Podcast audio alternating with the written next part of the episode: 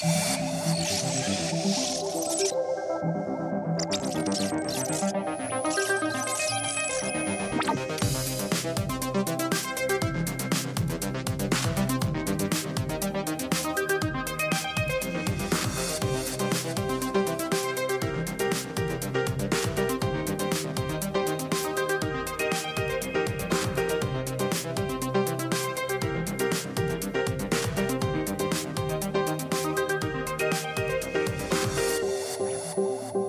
Suis un peu l'actualité, tu as entendu parler des NFT, ces jetons non fongibles qui reposent sur la blockchain.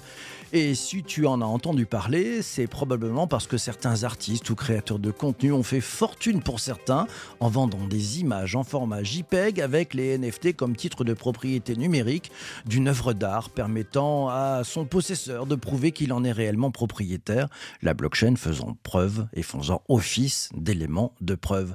Alors bien sûr, ça a fait du buzz. Il y a eu beaucoup de spéculations durant les derniers mois, ce qui a entraîné une sorte de bulle financière qui s'est un petit peu dégonflé lorsque le cours des crypto-monnaies s'est effondré. Mais aujourd'hui, si l'on en croit la fameuse courbe de Gartner, les NFT entament, après un pic d'euphorie, une longue descente dans la vallée des désillusions. Les NFT sont-ils encore dans le match? Sont-ils vraiment utiles? Pour qui et pourquoi faire? Sont-ils morts? Seriously? Pour mieux comprendre et en avoir le cœur net, j'ai invité Carlos Diaz, le fondateur et CEO de Uncut. C'est la plateforme qui permet aux créateurs de proposer des NFT à leur communauté. Eh bien, bonjour Carlos. Bonjour PPC. Très heureux de te retrouver ce matin. Je sais que es bon, il y a un décalage horaire hein, parce que où nous enregistrons bah, cet épisode, on est dans le futur. Ouais. Tu qu'on est mardi euh, 8 novembre et moi je suis encore lundi 7 novembre. Vous me direz ce qui se passe dans le futur. Qu'est-ce qui se passe dans la Silicon Valley le 7 novembre au niveau des NFT Ça a fait le buzz les NFT. Euh, tu peux nous parler un peu des succès qu'il y a eu, puis après on, verra aussi un petit peu euh, ce qui s'est passé, peut-être la chute, la non-natalité et puis peut-être le futur. Alors le, succès, tu le qualifies comment toi? Ça a été un succès incroyable, notamment en 2021, où le marché des NFT, la, technologie existait déjà depuis un petit temps. Euh, on a vu émerger cette technologie dans 2016, 2017, mais le marché a vraiment explosé en, 2021. Euh, j'ai réuni quelques chiffres pour cette émission, mais euh, en 2021, euh, les ventes de NFT ont atteint 22 milliards de dollars, ce qui est absolument colossal. Et ne serait-ce que sur le rien que le troisième trimestre de 2021, il s'est échangé un volume de 11 milliards de dollars rien que sur un trimestre. Donc ça a été en 2021 une euphorie, on n'entendait parler que de ça, on se disait que euh, celui qui n'avait pas de NFT à 50 ans avait pratiquement loupé sa vie. Et euh, les gens regardaient ça d'un air un petit peu euh, ébahi, certains complètement enthousiasmés par cette nouvelle manne. Et, voilà, mais finalement, il y avait 250 000 personnes qui, en 2021, notamment sur OpenSea, qui est la principale plateforme, la principale place de marché, loin devant toutes les autres, euh, qui s'échangeaient, qui achetaient euh, des NFT avec euh, des records de vente. Il y a eu par exemple ce, NFT de The Merge qui était un artiste qui s'appelle Pac, qui a vendu un NFT pour 92 millions de dollars. Et, il y avait une étude qui était sortie en 2000, fin 2021 qui disait que 23% des millennials aux US, en tout cas, avaient acheté des NFT. Donc oui, on était vraiment dans un marché en plein pleine explosion jusqu'à euh, début 2022. Et là, patatras, qu'est-ce qui se passe? La grosse chute? Eh ben la grosse chute, euh, oui, c'est le moins qu'on puisse dire. Il y a eu euh, pratiquement une, une évaporation totale du marché des, des, NFT, puisque en l'espace de, quelques mois, le volume dont je vous parlais tout à l'heure, qui, était, qui, avait, qui avait explosé, hein, qui était complètement anormal, hein. on est, certains disaient même d'ailleurs qu'on était dans une bulle, bah, tout d'un coup, quand on regarde les chiffres aujourd'hui, bah, ce volume s'est euh, euh, dégonflé puisque euh, la vente, les volumes de transactions ont chuté de 92% depuis, depuis mai 2022. Et on est vraiment dans, un, dans, une, dans ce qu'on appelle un, crypto winter, quoi, en fait. C'est vraiment ça. C'est-à-dire qu'il y a tout d'un coup ces NFT, notamment dans le domaine de l'art, hein, tout ce qui était digital art. Bah, aujourd'hui, voilà, il n'y a plus, a plus on n'est plus du tout sur ces chiffres-là euh, qu'on pouvait constater en 2021. Donc la chute, euh, c'est lié à quoi, tu crois? C'était parce que ça sert à rien? Non, non, je pense pas. Alors, euh, justement, on va en parler de ça, mais euh, moi, finalement, j'accueille cette chute personnellement comme une très très bonne nouvelle parce que euh, je pense qu'on était dans une dans une définition de ce qu'était le NFT qui n'était pas bonne. C'est-à-dire la technologie est super intéressante, mais il y avait, on avait, ça, ça a créé une bulle spéculative qui était absolument insoutenable. Et je pense que comme toute technologie, tu l'as parlé, on, connaît ça depuis depuis, euh, depuis un petit bout de temps dans, l'innovation et dans la technologie. Il y a une phase d'euphorie euh, qui suit et en général suit à, cette phase d'euphorie une phase de désillusion. On est complètement dans la fin d'un cycle aujourd'hui, que comme tout marché qui explose avec ses volumes aussi importants, c'est logique qu'arrive chute, quoi. En fait, tout le monde l'attendait. Euh, le, bon, on l'attendait pas aussi rapidement, on l'attendait pas aussi brutalement. Elle s'explique aussi par d'autres phénomènes. Il y a eu euh, concomitamment à la chute de ces NFT, ou peut-être provoqué, euh, c'est la chute des cryptos, puisque juste avant que les NFT chutent, les cryptos ont chuté aussi très largement. Or, on sait que les gens qui faisaient des transactions de NFT utilisaient des cryptos. Donc forcément, si tes cryptos chute de 50% en valeur, c'est 50% de pouvoir d'achat en moins. Euh, mais en même temps, quand on regarde la chute des NFT, elle est plus importante que la chute des cryptos. Donc je pense que c'est pas le seul truc qui explique euh, cette baisse-là. Je pense juste qu'on était arrivé à un pic où les prix étaient devenus hallucinants et il n'y avait plus rien de rationnel en termes de tarifs. En fait. Et puis je pense aussi qu'il y a des gens qui se sont dit ouais bon ben c'est trop cher donc euh, c'est pas fait pour moi quoi en fait quoi. Je, je suis euh, je, je peux plus jouer quoi en fait quoi. C'est euh, c'est je pense que c'est ça aussi qui s'est passé. On était sur le, le, sommet des attentes surdimensionnées, comme le disent nos amis de chez Gartner. Je prends la question d'Olivier qui te dit La chute du marché n'est-elle pas due à des drops à but de communication uniquement et à de la spéculation? Oui, je pense que je pense que en fait, et moi c'est pour ça que j'en veux énormément quelque part à cette bulle euh, ultra spéculative, c'est que je pense que eh, on, verra hein, est-ce qu'elle a été utile ou est-ce qu'elle a desservi euh, euh, le monde de la crypto, de la blockchain et du Web 3.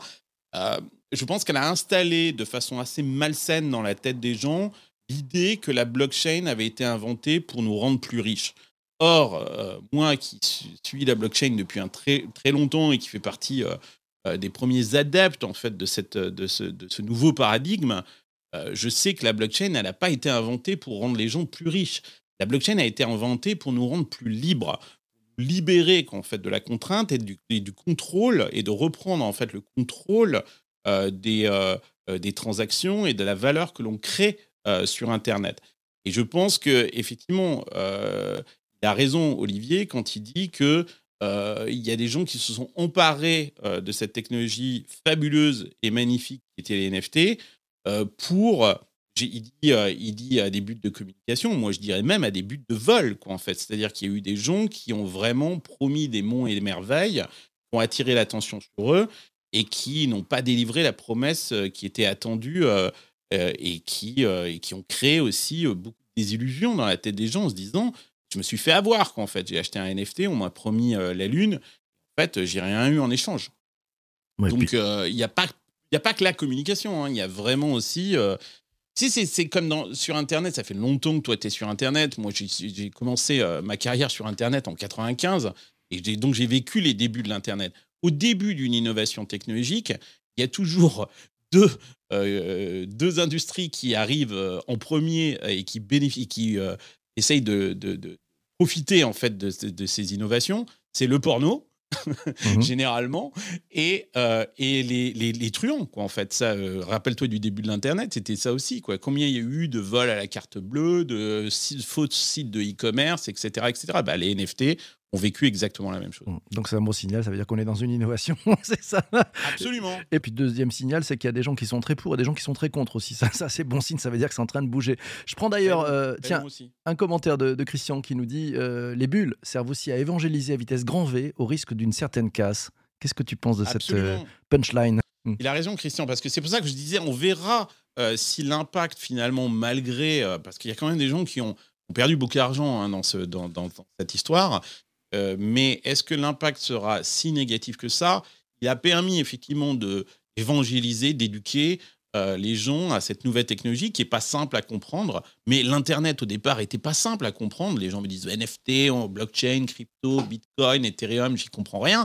Mais moi, en 95, quand j'ai commencé, quand je disais DNS, HTTP, SSL, euh, les gens ne comprenaient pas plus, quoi, en fait. Donc, au moins, ça, ça a permis de commencer à installer dans la tête des gens cette nouvelle technologie, ces nouvelles possibilités.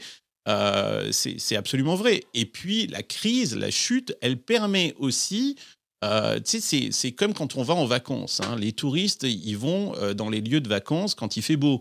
Et quand il commence à faire moche, bah, les touristes se barrent. Mais les locaux, ils restent. Hein. Et eux, qu'est-ce qu'ils font? Bah, ils, ils, préparent la prochaine saison.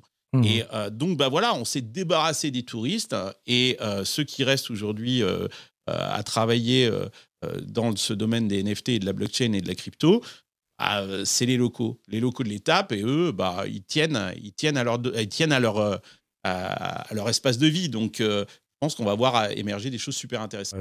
ils sont dans la pente de consolidation de nos amis de chez Gartner avant d'arriver au plateau de productivité. Magnifique. le problème, c'est que cette pente, généralement, elle est super longue. Elle est longue. Euh, et combien de temps est-ce que, est que la montée va durer? Il faut du carburant pour ça aussi. Euh, il va falloir du carburant. Jean-Emmanuel, tiens, te demande est-ce qu'il n'y a pas eu également une décorrélation entre l'œuvre, entre guillemets, et, son prix? Oui, oui. Moi, je crois, je crois que. Euh, c'est toujours très difficile de savoir combien une œuvre, et c'est intéressant que, que Jean-Emmanuel parle d'œuvre, parce que c'est vrai que toute cette bulle qui s'est effondrée, elle, s'est surtout effondrée dans le domaine des euh, ce qu'on appelle digital collectibles, en fait, des œuvres d'art numériques. C'est vraiment ça qui aujourd'hui s'est complètement effondré. Euh, mais il y a d'autres utilisations des NFT que euh, des digital collectibles. Moi, je pense que tous les digital collectibles devraient être un NFT, mais tous les NFT ne sont pas forcément des digital collectibles. Euh, tu en es un bon exemple. Toi, tu crées des NFT qui ne sont pas forcément des digital collectibles, qui ne sont pas des œuvres d'art en soi. Et c'est vrai que après savoir qu'est-ce qu'une œuvre d'art, quelle est la valeur d'une œuvre d'art, c'est très subjectif. La valeur d'une œuvre d'art, c'est la valeur que, que le public euh, est prêt à payer en fait pour ça. La vérité, c'est que je pense qu'il y avait beaucoup de monde qui a, gagné énormément d'argent sur les cryptos. Et en fait, avec ces cryptos, qu'est-ce que tu pouvais acheter? Pas grand-chose à part des NFT. Et donc, il fallait utiliser crypto. Euh, c'est ce qu'on appelle les whales, c'est-à-dire ces grosses baleines en fait, qui ont gagné beaucoup de crypto et qui ont vu dans les NFT une capacité de, de, rendre plus liquide en fait leurs crypto et de commencer à dépenser de l'argent et de transacter à base de crypto. Et donc euh, ça, ça, ça a eu un effet, euh, d'augmentation des prix parce que justement il y avait beaucoup de liquidités. Aujourd'hui, il n'y a plus de liquidité. Non seulement parce que les cryptos sont cassés la gueule, mais aussi parce que l'économie va mal, surtout aux États-Unis. Les gens se posent la question de savoir comment est-ce qu'ils vont finir les fins de mois. Hein. La question de, de, Charles, il te dit, on sait que l'acceptation sociétale est importante dans les usages de la tech. Qu'est-ce qui ferait que le NFT devienne populaire selon toi, Carlos euh, ben ça, c'est une super question. Je remercie euh, Charles de, poser cette question parce que je pense que moi, c'est fascinant. Euh, je suis la technologie sous-jacente au NFT et à la blockchain. Je pense que les gens ne se rendent pas compte, mais c'est une technologie absolument incroyable qui nous permet finalement de mettre un prix, valeur, et de choisir comment est-ce qu'on veut gérer la propriété de ce que l'on crée sur Internet. Euh, ça, c'est quelque chose que l'on fait quotidiennement dans nos vies, dans la réalité de nos vies euh, quotidiennes. Euh, quand j'ai une maison, ben, elle a un prix et je gère la propriété de ma maison. Si j'ai envie de la revendre, je peux la revendre, je peux la louer, je peux l'utiliser, etc., etc. Et quand tu réfléchis sur Internet, il n'y a pas grand-chose que l'on possède sur Internet. Je pense que l'exemple le plus euh, flagrant, le seul truc que l'on possède vraiment sur Internet, c'est son nom de domaine. Et euh, le reste, tout ce que tout qu'on utilise, tout ce qu'on tout crée sur Internet, finalement, euh, ben c'est la propriété de quelqu'un d'autre. Et c'est souvent la propriété d'immenses plateformes qui font un beurre pas possible sur de la valeur que l'on crée nous. Et cette technologie, ces NFT, permettent à chaque individu aujourd'hui de se saisir de sa création, de mettre un prix dessus et de partager la propriété de cette création avec qui ils le veulent.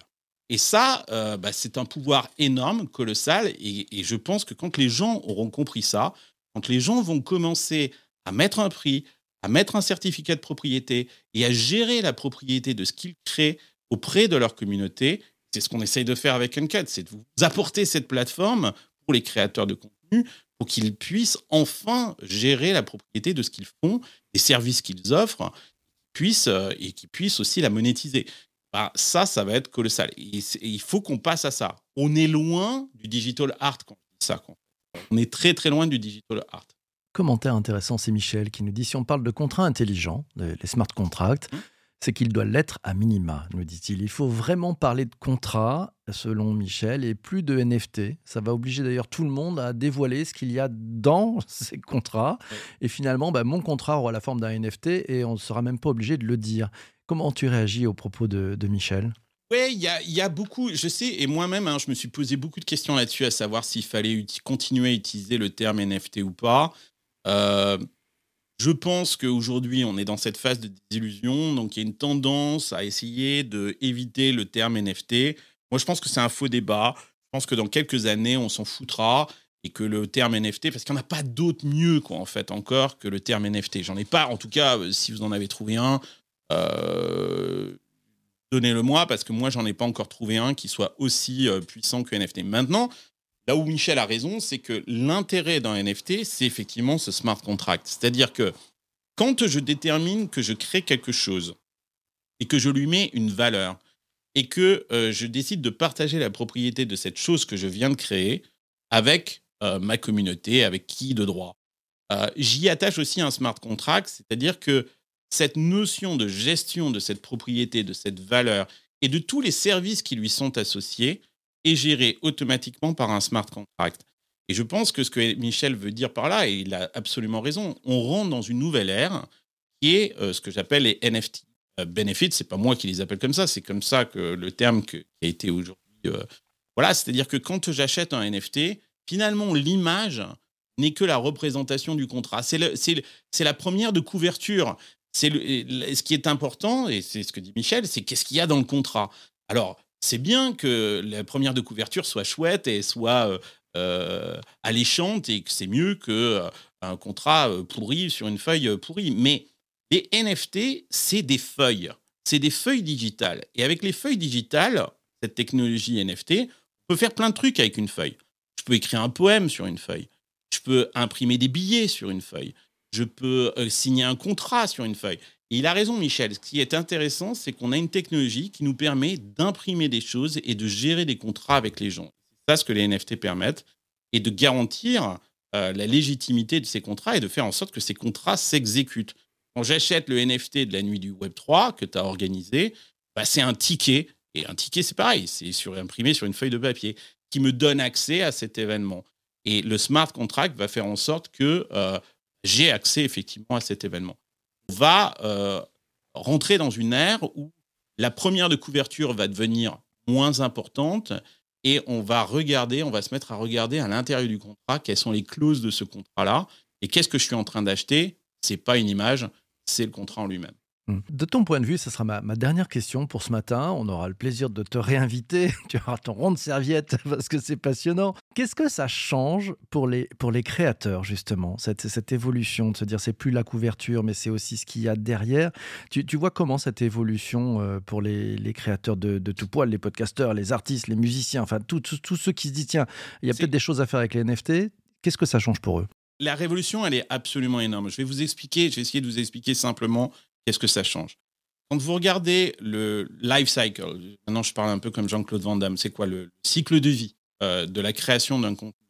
Ce que les plateformes du Web 2, hein, Instagram, Twitter, Facebook, toutes les autres, euh, nous ont YouTube, etc., ont essayé de nous faire comprendre, c'est que euh, quand on était un créateur de contenu, il fallait d'abord commencer par créer du contenu gratuit en vue de créer une audience une audience la plus large possible pour éventuellement un jour être en capacité de monétiser cette audience essentiellement par de la publicité ou de l'abonnement. C'est ça ce qu'on nous a mis euh, dans la tête depuis maintenant des années. Donc, je rentre dans une sorte de, euh, de roue de hamster. Je pédale, je pédale et je crée du contenu gratuit, gratuit, gratuit en essayant d'accumuler une audience euh, qui d'ailleurs fait le jeu de ces plateformes-là et qui éventuellement, quand j'aurai atteint une sorte de masse critique, ces plateformes, dans leur grande mansuétude, vont m'autoriser à monétiser cette audience avec leur publicité en me donnant euh, des miettes de pain, quoi, en fait, et eux en gardant bien évidemment la grande majorité de ce revenu-là. Le Web 3 casse complètement cette logique de monétisation du contenu et change tout pour le créateur du contenu. Qu'est-ce que ça change? Ça met la monétisation au début au lieu de la mettre à la fin. Pourquoi? Parce que avant de créer du contenu, tu peux créer un token. C'est ce que j'ai fait, moi, par exemple, avec, euh, mon podcast Silicon Carnet. J'ai dit à, mon, à ma communauté, écoutez, je m'apprête à lancer la saison 4, mais je vais lancer un token. Euh, il n'y en aura que 50. Et les 50 propriétaires de ce token, euh, que j'ai vendu entre 100 et 500 dollars, ces 50 tokens vont me permettre de réunir du capital pour me permettre de produire cette prochaine saison. Donc tu vois, ça change tout. La monétisation, elle est au départ. En échange, vous avez non seulement un statut auprès de moi et dans ma communauté que je les ai appelés les socios, mais surtout, je vais partager 25% du revenu des NFT de la saison 4 avec les 50 propriétaires de ces tokens. Et eh ben ça, ça change tout parce que je ne suis pas en train de créer du contenu pour créer une audience en vue de la monétiser. Je crée un token qui me permet d'accélérer l'accès au capital pour me, pour me permettre de produire le meilleur contenu possible et quand je génère du revenu à travers ce contenu-là, le smart contract est intelligent et automatiquement va redistribuer une partie de ce revenu auprès de la communauté qui m'a fait confiance. C'est une sorte de Kickstarter finalement, si vous imaginez ça, une façon de un truc qu'on connaît. Ça permet aux créateurs du contenu de lancer des micro Kickstarter sur absolument n'importe quelle création de contenu, de mobiliser sa communauté. Et je pense que même si on pousse le bouchon un petit peu plus loin, ça va permettre aux créateurs de coproduire du contenu avec sa communauté, de lancer des idées et de permettre à sa communauté de se mobiliser, de financer ses prochains projets de création, que ce soit un disque, un podcast, une newsletter ou quoi que ce soit, et même de recruter pas simplement de l'argent auprès de sa communauté, mais peut-être des talents qui vont permettre de créer ce nouveau contenu. Merci Carlos d'être passé ce matin. Merci à toi. Avec plaisir. Le mot de la fin, je laisse à Anthony qui nous dit le Web 3 change le modèle économique du Web 2 et c'est top. Ouais, c'est pas mal ça, c'est pas mal. Et puis on a pas mal de commentaires aussi sur LinkedIn. Euh, voilà, c'est Alexandre qui nous dit les plateformes offrent du reach, de la discovery, du volume. C'est pour ça qu'on y est tous. Le, Colisée n'appartient pas aux gladiateurs, mais ils s'en foutent du moment qu'on le couvre d'or. Là, on offre la possibilité aux gladiateurs de créer sa propre communauté, son propre Colisée. Cool, mais maintenant, faudrait des marketplaces Web3 qui offrent plus de reach à des gladiateurs indépendants. Ça sera le mot de la fin. Merci beaucoup. Merci à toi d'avoir écouté cet épisode du podcast jusqu'ici. Euh, si tu aimes le Web3 Café, ce podcast, n'hésite pas. Si tu Apple Podcast, tu mets un petit commentaire. Si tu Apple Podcast, c'est Spotify ou Spotify. 5 étoiles. Ça fait du bien. Tu partages avec tes amis autour de toi. Et puis, comme ça, on continuera euh, avec des prochains épisodes. Voilà. Abonne-toi si c'est pas déjà fait. Il y a un bouton spécial sur ça, sur ta plateforme de balado. À très bientôt. D'ici là, porte-toi bien et surtout, surtout, surtout, surtout, ne lâche rien. Ciao, ciao, ciao.